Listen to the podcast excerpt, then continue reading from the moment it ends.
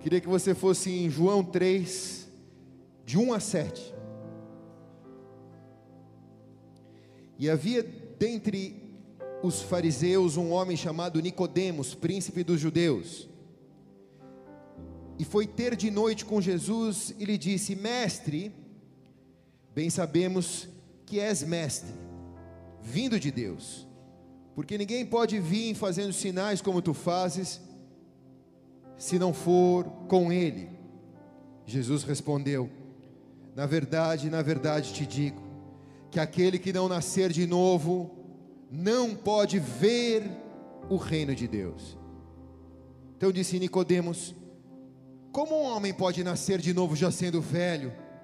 Pode porventura tornar a entrar no ventre de sua mãe e nascer?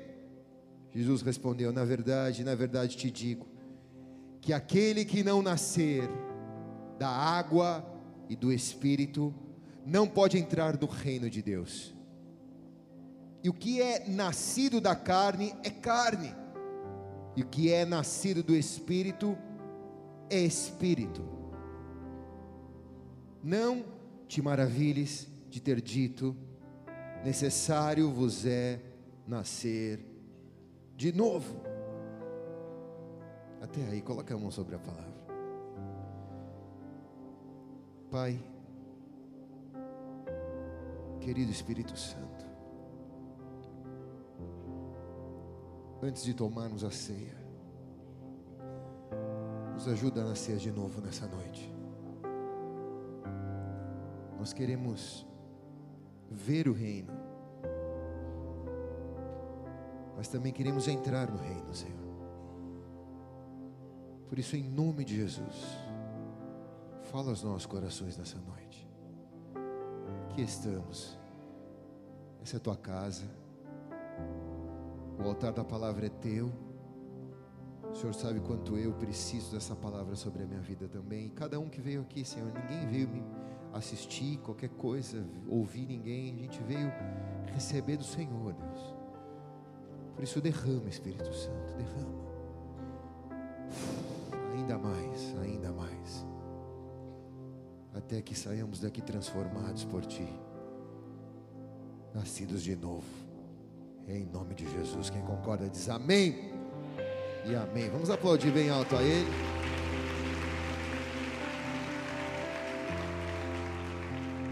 Fala ou não fala, irmãos? Os irmãos do Peru falam, habla, pastor. Eles ensaiaram, eu falei, habla ou não habla? Habla, pastor. Eles falaram. O texto aqui mostra Jesus sendo recebido pelo um dos mais importantes fariseus da época, um homem chamado Nicodemos.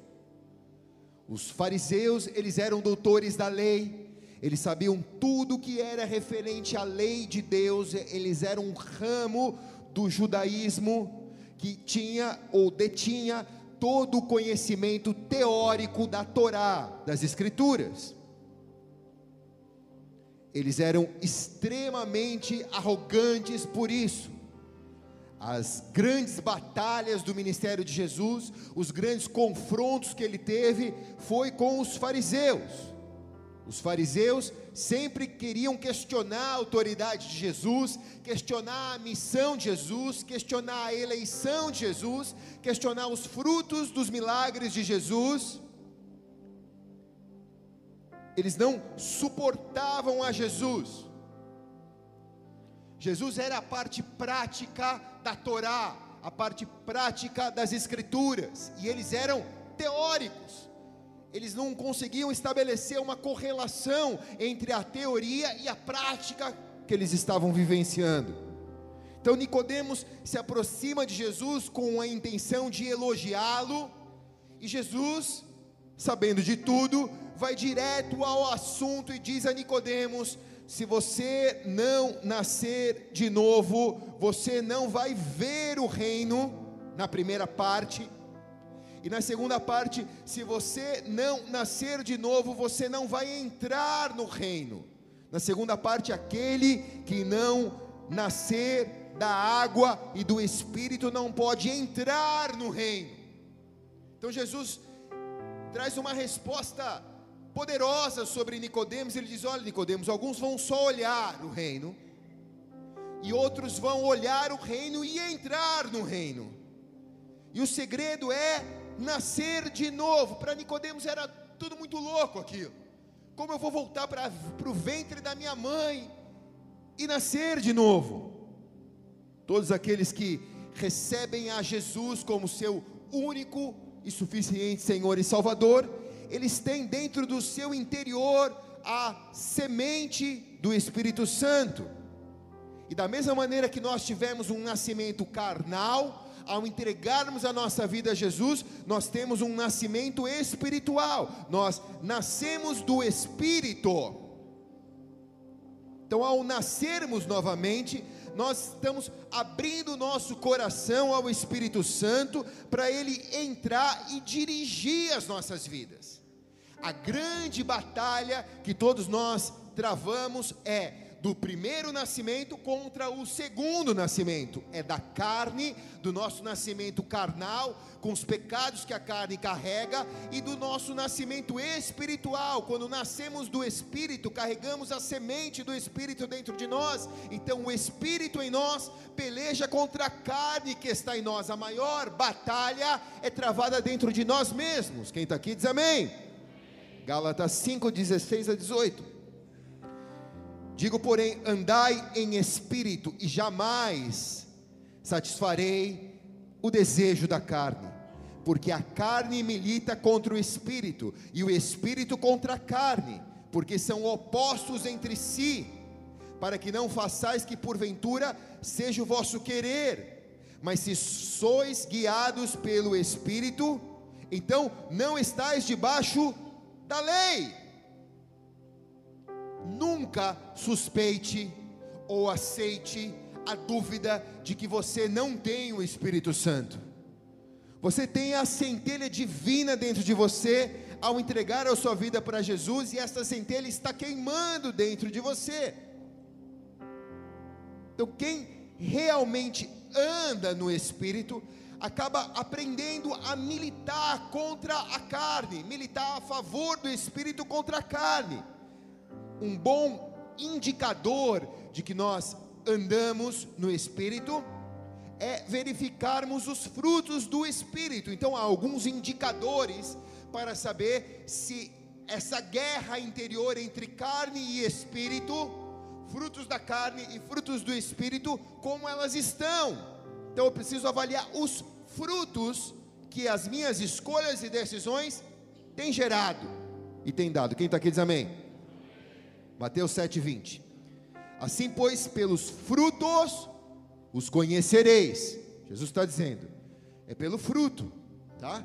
Ah, mas a minha motivação, ah, mas era o meu desejo, ah, não era o meu desejo, bom, acabei fazendo sem querer fazer, mas é pelo fruto que nós vamos saber se estamos andando no espírito ou se estamos andando na carne. Se só veremos o reino ou se estaremos renovados ao ponto de entrar no reino. Então, todo cristão foi chamado para expressar frutos, e é importante nós fazermos um, uma reflexão de tudo aquilo que nós estamos vivendo, de quais são as fontes da nossa vida e de tudo aquilo que nós temos apresentado como resposta ao mundo em que nós vivemos. Hoje nós temos duas vidas aqui dentro de nós. Então, a da carne e a do espírito. Uma militando contra a outra dentro de nós. Gálatas 5:18. Mas se sois guiados pelo espírito, não estais debaixo da lei. A lei servia para guiar as pessoas, porque o espírito ainda não havia sido derramado. Então, a lei, a Torá, os dez mandamentos, todos os mandamentos bíblicos, servia para guiar as pessoas, porque o Espírito não havia sido de, derramado ainda, mas se você está andando debaixo do Espírito, você é guiado pelo Espírito, obviamente o Espírito guia a favor das leis, ele não vai contra a palavra, mas você não segue uma religião, ou um grupo de dogmas ou doutrinas, ou um livro de pode e não pode. mas você é guiado pelo Espírito Santo. A pessoa que é cheia do Espírito Santo, ela não precisa fazer esforço para obedecer a Bíblia, para obedecer a palavra de Deus. A pessoa que é cheia do Espírito Santo, ela obedece naturalmente a palavra de Deus. Os frutos do Espírito Santo são manifestos naturalmente. Ao passo, aqueles que não estão cheios do Espírito Santo, acabam precisando da lei para tentar encontrar o balizamento correto para receber daquilo de Deus. Só um pouquinho mais baixo, Fábio Júnior. E aí então manifesta-se as obras da carne. E antes de falarmos das obras do Espírito, vamos olhar um pouquinho as obras da carne. Algum tempo atrás, uma estação atrás, a gente pregou sobre todas as obras do Espírito. Você pode acompanhar no YouTube, tem cada dia foi uma. Então, foi um mergulho muito, mas também não precisa parar de tocar, né? Está querendo me deixar na carne? Está entendendo, irmãos, a guerra?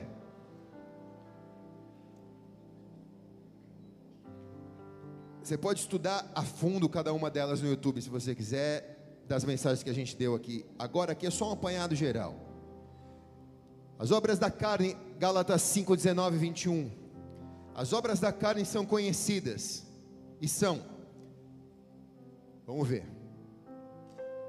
Passa, passa a tua vida na régua agora. Prostituição, impureza, lascívia, idolatria, feitiçaria, inimizades, porfias, ciúmes, iras, discórdias, distensões, facções, invejas, bebedices, glutonaria e coisas semelhantes a essa. A respeito das coisas eu vos declaro, como outra hora vos preveni, que não herdarão o reino de Deus os que tais coisas praticam. O reino de Deus é para aqueles que vivem no espírito. Os que nasceram de novo da água e do espírito. Foi assim que Jesus ensinou a Nicodemos e ensina a nós nessa noite. Todas estas obras são listadas acima, e elas são características de uma pessoa que está vivendo nos pecados da carne. Não importa se é ímpio ou se é crente, não importa se tem uma vida com Jesus ou se não tem uma vida com Jesus. Aquele que está na carne, preste atenção, ele vive uma reação, ele vive reagindo. E aquele que está no espírito, ele vive uma ação, ele vive agindo. Vou repetir. Aquele que vive na carne, vive sempre a reação, ele vive sempre reagindo, reagindo aos sentimentos do coração, reagindo às vontades da carne, reagindo à mente que pensa, reagindo ao olhar pecaminoso. Ele é um ser reativo, mas aquele que vive no espírito, ele vive uma ação então ele vive sempre agindo. Antes dele pecar, ele consegue agir e fechar a porta do pecado, se desviar, fugir da aparência do mal, sair da roda dos escarnecedores, mudar o parâmetro de visão, bloquear a mente, porque ele tem uma mente ativa. Então ele está sempre agindo no espírito para não reagir na carne. Quem está entendendo aqui diz amém, cara. Recebe no teu espírito. Se é para Jesus, faz melhor, vai. Se é para mim, não precisa nem aplaudir. Então, viver na carne.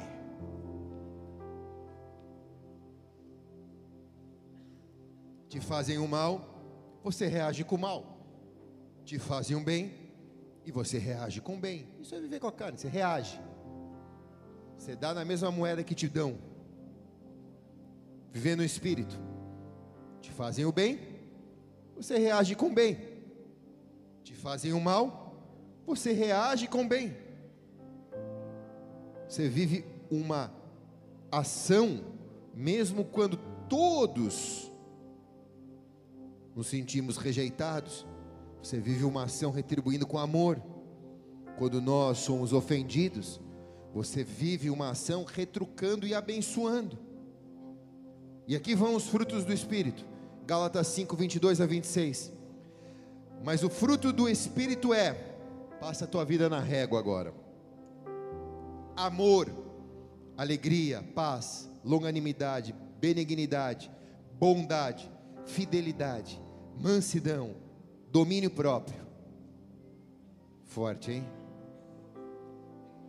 Contra estas coisas não há lei.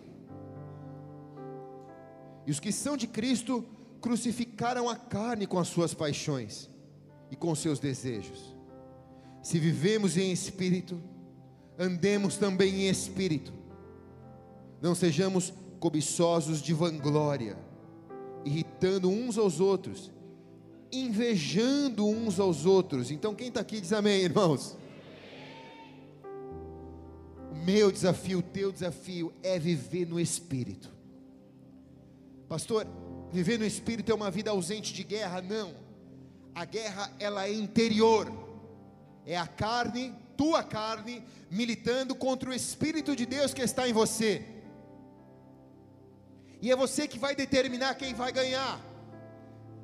É você que vai dar espaço para quem você desejar.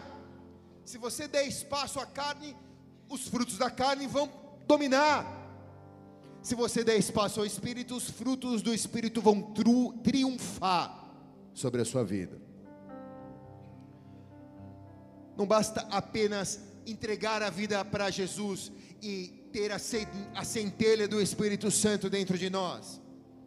Jesus explicou para Nicodemos e nós e para nós nessa noite, nós precisamos viver cheios do Espírito. Uma coisa é ter a semente divina dentro de nós, e outra coisa é vivermos cheios do Espírito Santo. Gosto muito dessa analogia, como se nós chegássemos para o Senhor como aquele livro, com um tanque vazio. E Deus, e aí você chega com um tanque vazio, e Deus te dá uma centelha divina, Ele coloca a presença dEle ali.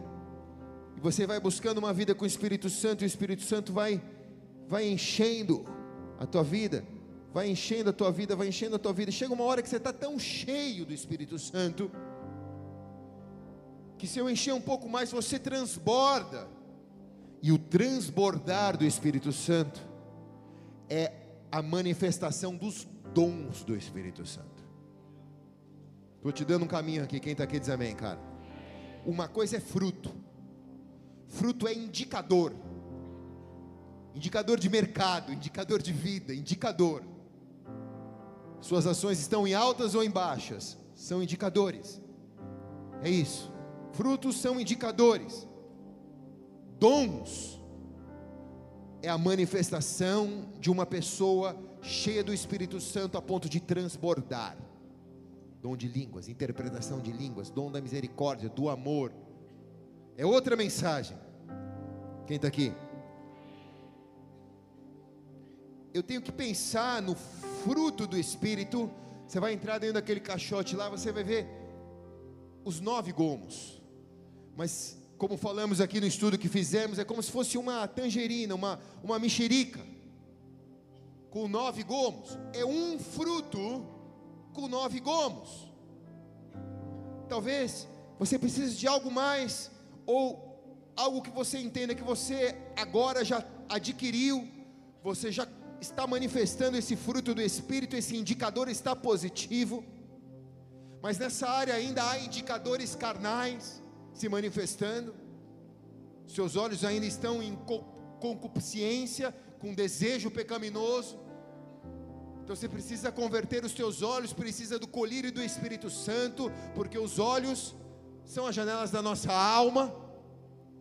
Você precisa ter mais humildade, porque talvez o orgulho tenha manifestado em algo que você tem ido muito bem. Você tem que avaliar isso e não carregar um fardo de que eu preciso manifestar os frutos. Não. Você não tem obrigação de dar o fruto. O fruto é consequência de uma vida obediente. O fruto é consequência de uma pessoa que se alinhou. O fruto é a arma do cristão. a arma do cristão contra os dias maus de Mateus 24, que pelo multiplicar da iniquidade o amor de muitos tem esfriado, os dias são maus. A tua arma para vencer o mundo são os frutos do Espírito. Então recebe aí em nome de Jesus os nove. O fruto e os dons são as armas. O dom, dom é outra mensagem. Fala ou não fala? Habla, pastor. Você não habla, pastor. Os dons do Espírito são muito e são muitos variados. Na verdade, nem todas as pessoas têm a totalidade dos dons. Os dons são dados à medida do chamado de Deus para cada um. Os dons são dados por Deus para edificação da igreja e de outros irmãos, não para vanglória própria. O dom é a multiplicação de determinada característica, por exemplo, ter amor, que é um fruto. Também tem o dom do amor, é a multiplicação desse fruto. Então, quando você vai se enchendo do amor, chega uma hora que você transborda amor e consegue amar aquele que não é amado. O fruto do Espírito é diferente, ele serve para ajudar, para nos ajudar, para termos indicadores que estamos crescendo espiritualmente, que estamos cumprindo com a nossa missão de sermos luz na terra para termos indicadores de que nós estamos demonstrando o bom testemunho de Cristo à vida dos outros, dos de fora da fé. Então, o fruto ela é uma arma de Deus, uma arma que Deus nos deu para que a gente viva abundantemente e aprenda a vencer com Jesus nesses dias. Então, eu sei que você é uma árvore boa, plantada junto aos ribeiros de água, que na estação própria dá o seu fruto. Você e a sua casa, quem está aqui diz amém, cara.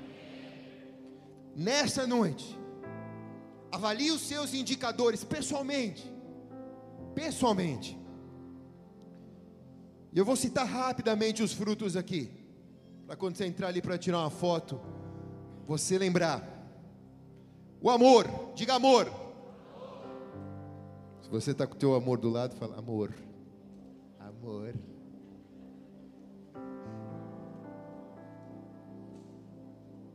Provérbios 10, 12. O ódio excita contendas, mas o amor cobre todos os pecados. Uau!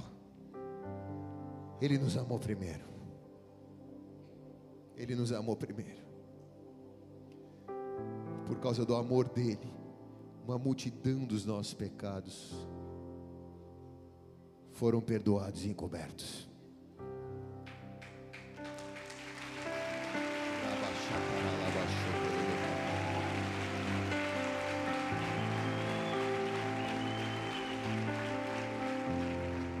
naquela naquela naquele pátio, naquela tarde no pátio. Estava Jesus de um lado e Barrabás de outro. Era uma cruz só. Então Pilatos disse: Crucifica quem? E o povo gritou: Solta Barrabás, crucifica Cristo ele nunca cometeu pecado algum. Por quê? Por que, que ele merecia a cruz?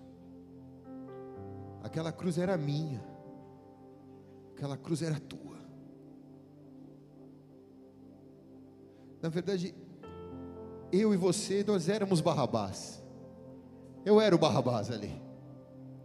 Eu, nós somos soltos para que ele morresse no nosso lugar.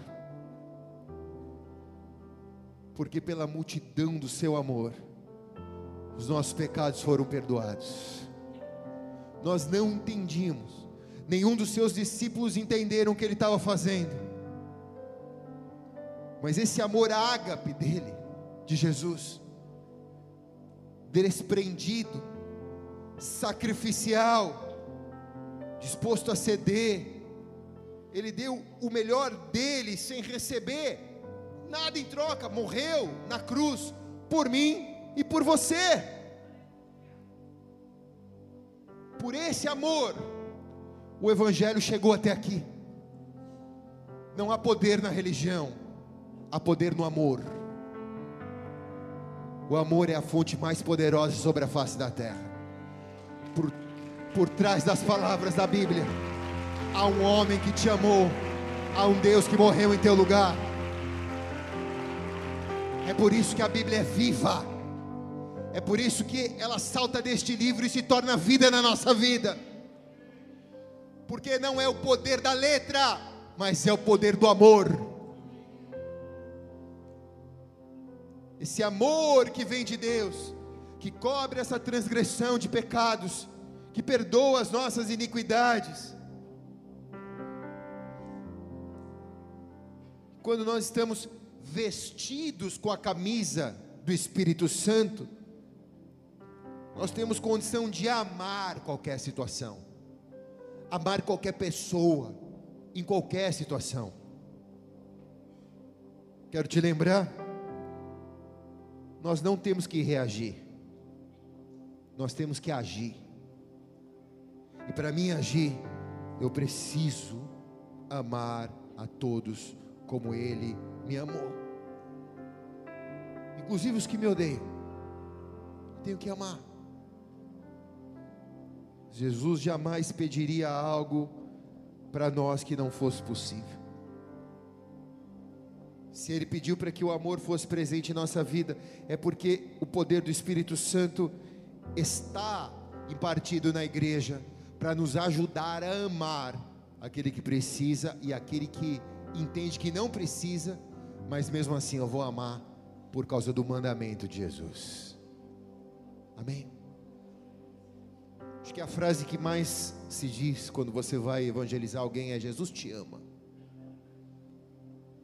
porque o amor é o veículo poderoso que leva uma mensagem de alguém se importa comigo, alguém se preocupa comigo e alguém sabe a situação que eu estou. Então Jesus te ama. Vestir a camisa do Espírito Santo é andar debaixo dessa nuvem de amor. O segundo fruto é a alegria. Neemias 8:10. Disse-lhe mais: Ide e comei as gorduras, bebei as doçuras, e enviai porções aos que não têm nada preparado para si, porque este dia é consagrado ao Senhor. Portanto, não vos entristeçais, porque a alegria do Senhor é a nossa a alegria do Senhor é a nossa força.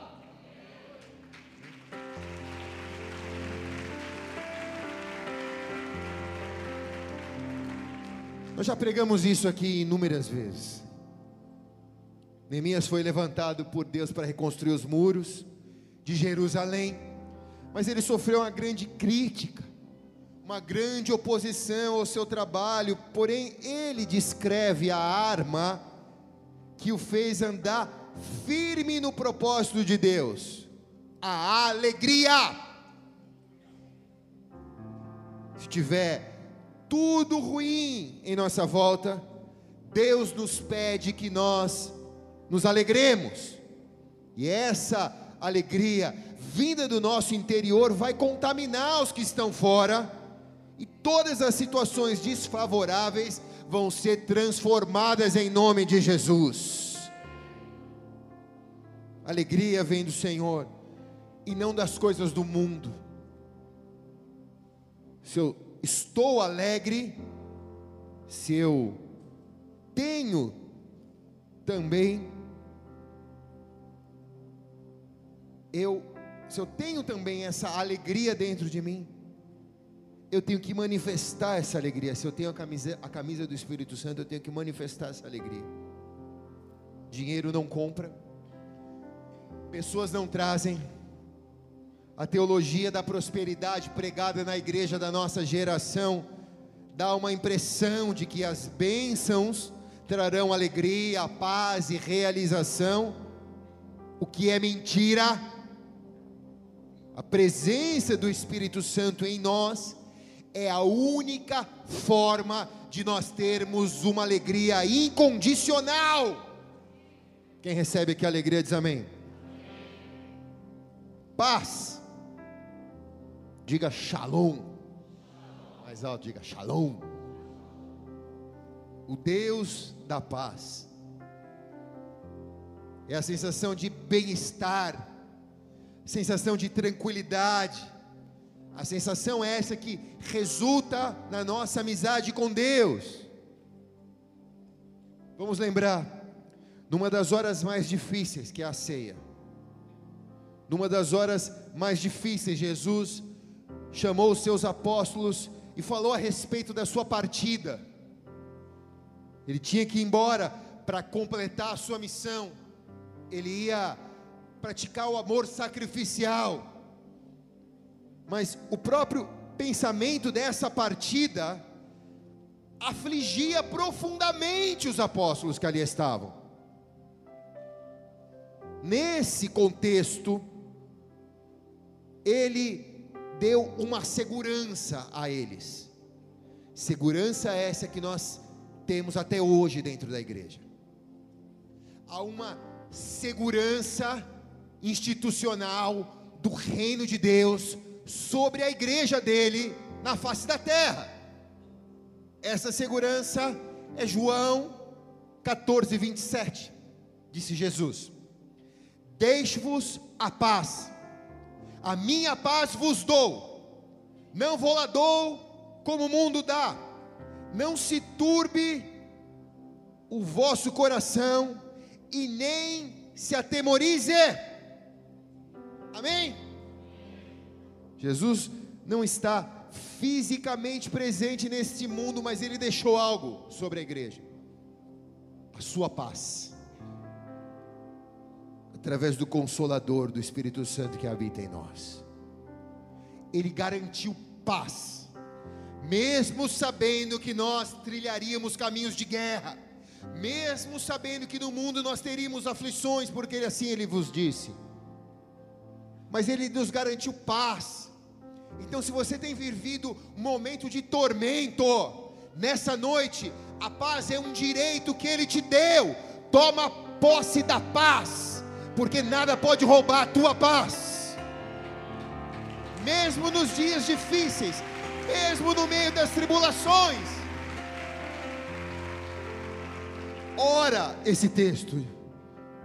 Diz Senhor Jesus, o Senhor disse na tua palavra que o Senhor me deixaria a tua paz, que a sua paz o Senhor daria, que o Senhor daria a tua paz para mim, não como o mundo dá. Então, Senhor, eu não quero que o meu coração se turbe e nem que ele se atemorize, porque se o Senhor deu a paz, eu quero ela para mim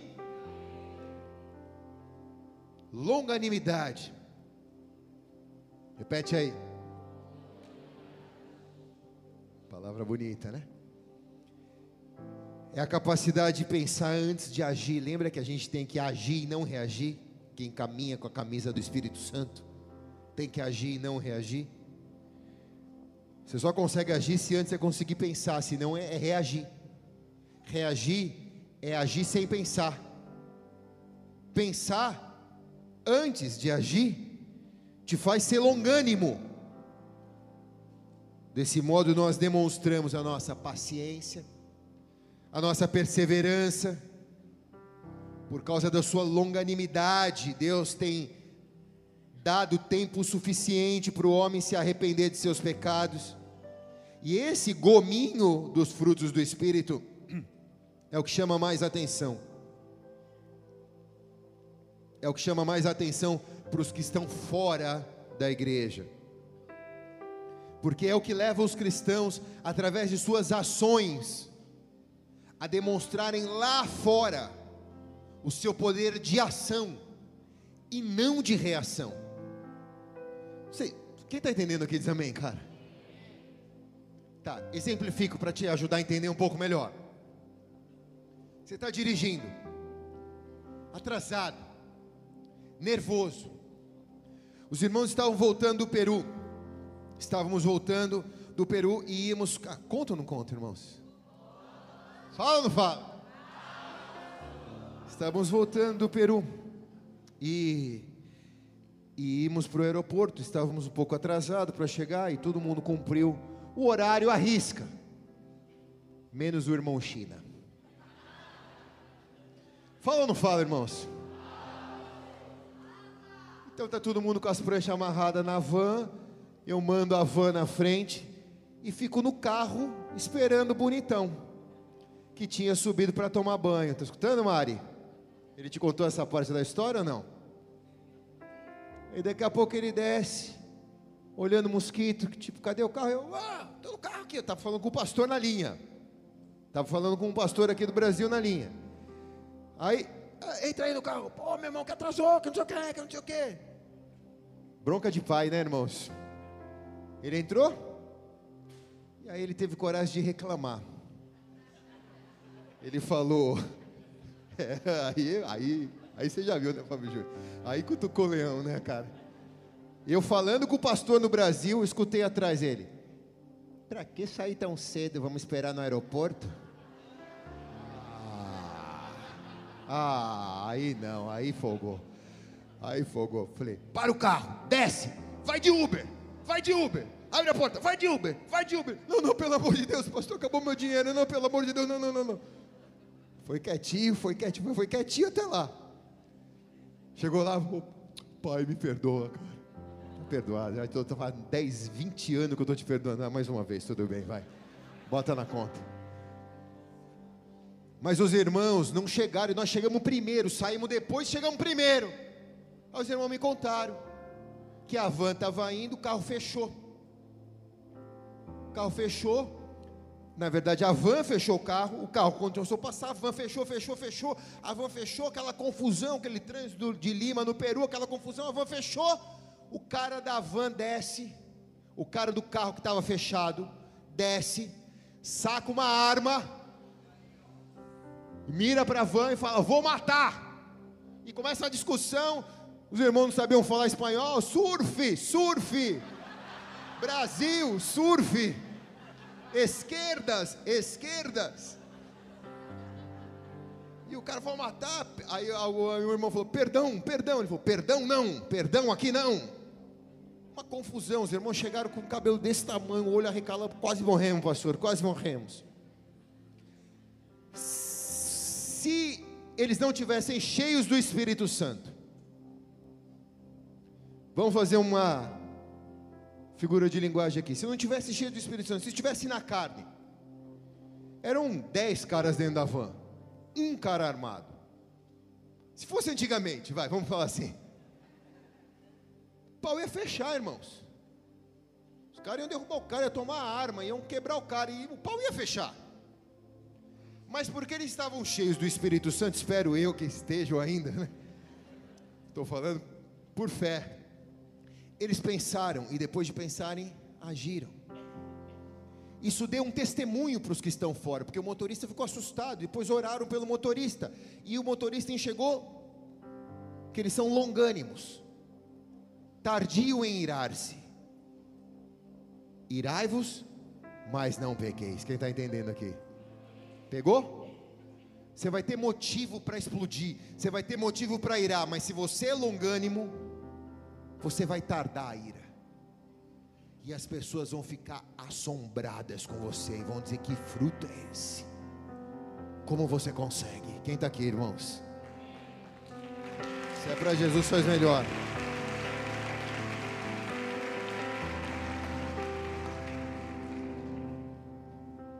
De 20 a 30% de uma pessoa, das pessoas, as pessoas são de 20 a 30% das pessoas que são ganhas, elas são ganhas com ações. De 70 a 80% das pessoas que se perdem, elas se perdem, se escandalizam por causa das reações. Então imagina quantas pessoas teriam se convertido se todos os crentes praticassem longanimidade lá fora fosse tardio em irar-se lá fora. Quem está aqui diz amém? Benignidade, diga benignidade.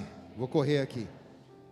A benignidade não é o mesmo que a bondade. A benignidade aparece quando passamos a viver cheios do Espírito Santo, fazendo com que as áreas da nossa vida comecem a ser transformadas. As coisas malignas que faziam parte da nossa vida são transformadas em benignas. É o tumor benigno, maligno, que vira benigno. Por exemplo, isso acontece quando nós andamos com Jesus, a noite pelo dia e as trevas pela luz. 2 Coríntios 5, 17. E assim, se alguém está em Cristo, nova criatura é, presta atenção, as coisas antigas se passaram, e eis que ele fez nova todas as coisas. Quem recebe aqui diz amém. Se é para ele, faz melhor. Dá só, dá só um palitinho de ganho no microfone aqui. A bondade, diga bondade. Essa é uma arma poderosa do cristão para cumprir o mandamento de amar o próximo como a si mesmo. Primeiro mandamento: ame o próximo, ame Deus acima de todas as coisas e o próximo como a si mesmo. Como cristãos, nós devemos aprender a sentir a dor do outro, nos colocarmos no lugar da pessoa, termos compaixão da vida da pessoa, a generosidade, a capacidade. É bom a gente ouvir isso. Essa palavra refresca o nosso ouvido, porque o nosso coração é muito maligno. Enganoso é o coração do homem, mais perverso do que todas as coisas. Quem o conhecerá? Os frutos da carne são fortes demais. Então é bom a gente ouvir isso, a generosidade, a capacidade de abençoar pessoas. O cristão ele não pode ser avarento. Ele não pode ser calculista com as suas atitudes, nem com as suas ações. Provérbios 17, 17. Em todo tempo ama o amigo, e na angústia se faz irmão. Eu tenho muitos amigos que me amam no tempo bom, mas eu tenho na palma da mão pessoas que eu considero irmãos, porque nos dias da angústia se fizeram presente.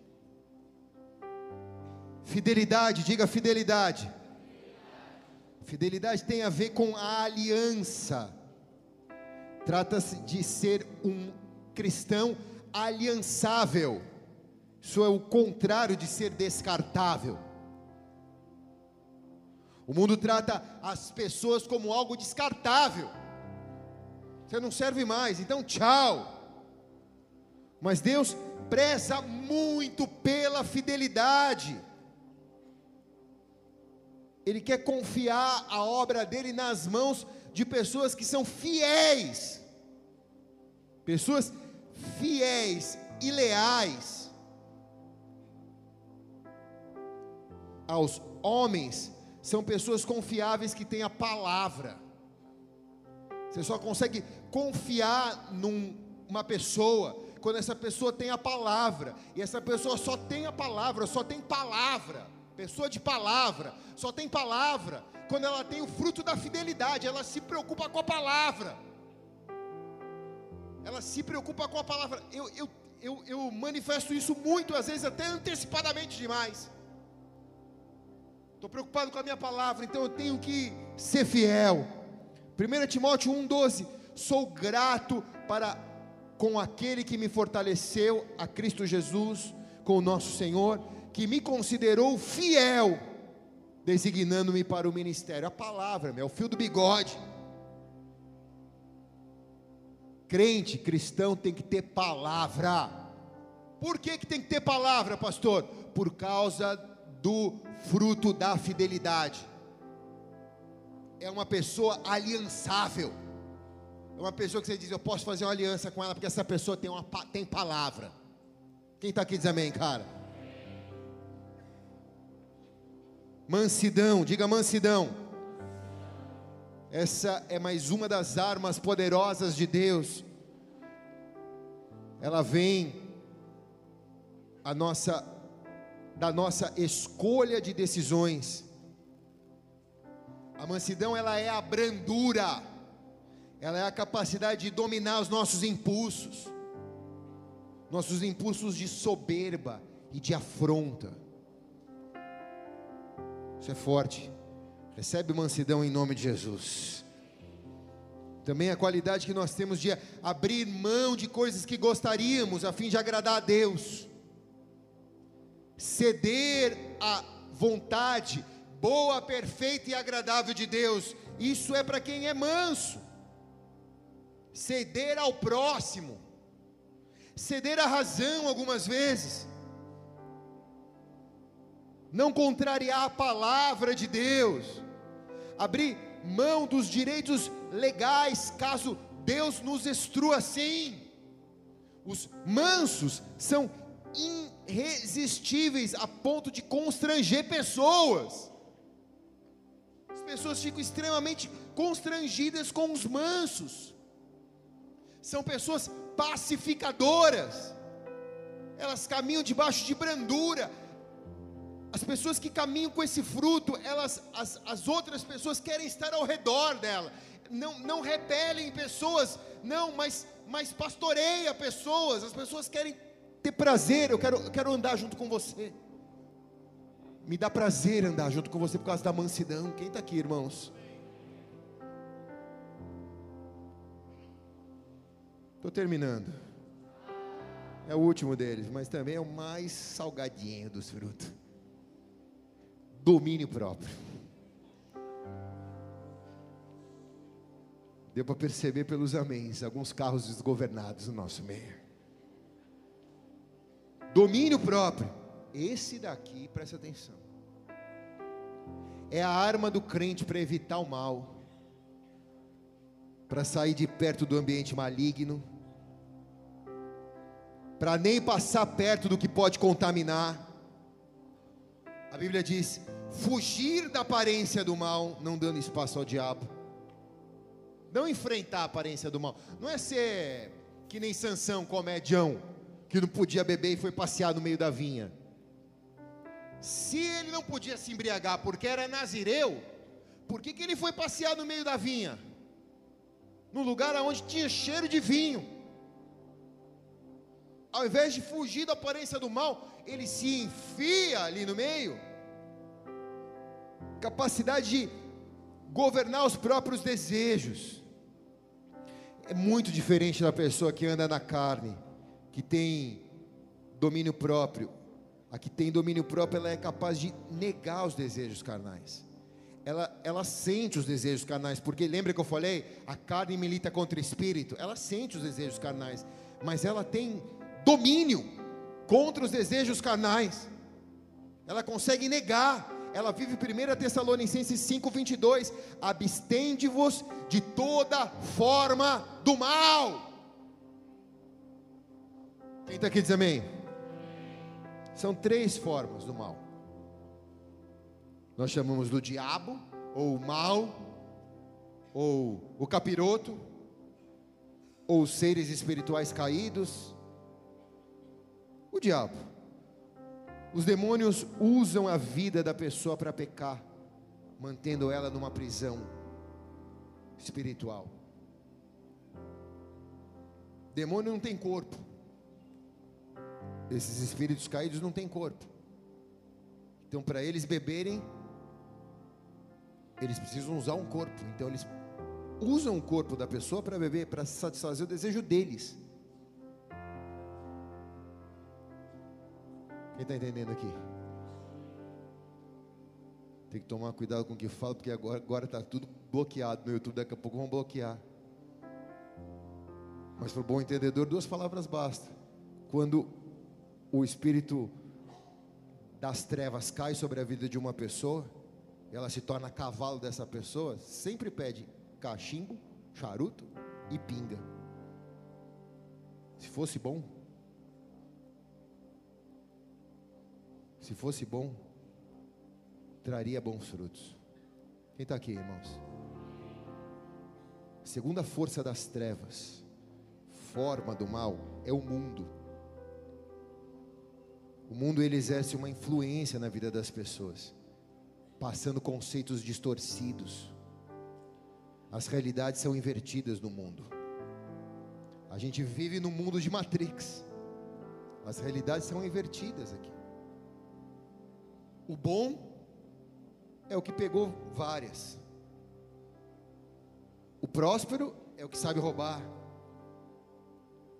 Então, o mundo exerce uma influência. O bem-sucedido é o que tem um relógio caro. Não tem nada contra ter um relógio caro, mas se você acha que ser bem-sucedido é isso, isso é influência do mundo. Quem está aqui, irmãos? E a terceira força, talvez a mais poderosa delas, é mais forte do que o mundo e mais forte do que o diabo. Sabe qual é? A tua carne. Jeremias disse isso. Perverso é o coração do homem, é mais perverso do que todas as coisas, mais do que o diabo e mais do que a carne. A carne tende a ser levada ao pecado, porque nós carregamos uma semente de iniquidade plantada em cada ser humano. Então, quando Adão pecou, lá no Éden, uma semente de iniquidade foi colocada na humanidade. Semente essa que, quando nós recebemos o Espírito Santo, tem poder suficiente para arrancá-la. Mas a luta vai ser essa. Então, o fruto do Espírito é a consequência natural e esperada do nosso crescimento e da nossa maturidade. Nós passamos a nos assemelharmos a Jesus Cristo, a plenitude do Espírito Santo, por causa dos frutos. Quem está aqui? Dos frutos. Os frutos são desenvolvidos em nós mediante o nosso caminhar com Jesus a entrega da nossa vida, a direção da nossa vida ao controle do Espírito Santo. Então, irmãos, o Espírito Santo está hoje aqui à nossa disposição. Quem está aqui? Vamos aproveitar a presença dele, dá uma salva de palmas bem alto a ele.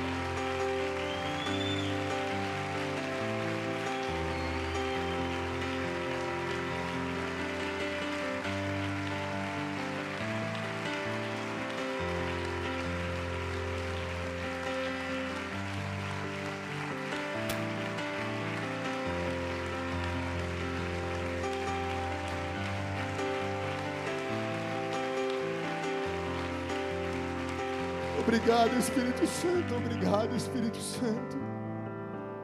Sem a tua presença, que serias de nós? Obrigado, Espírito Santo. Obrigado, Espírito Santo.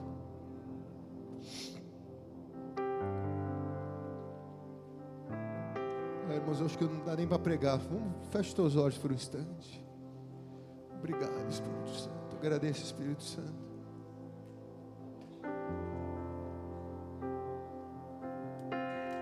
Nisso é glorificado meu Pai, que deis muito fruto, e assim sereis meus discípulos. João 15, 8.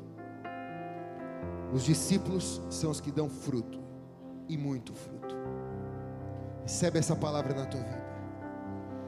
Nisso é glorificado ao Pai, que deis muitos frutos, e assim sereis meus discípulos, disse Jesus.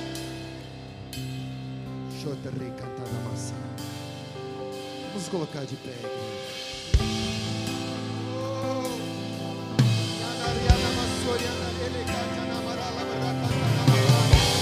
Não vos embriagueis com vinho, onde a contenta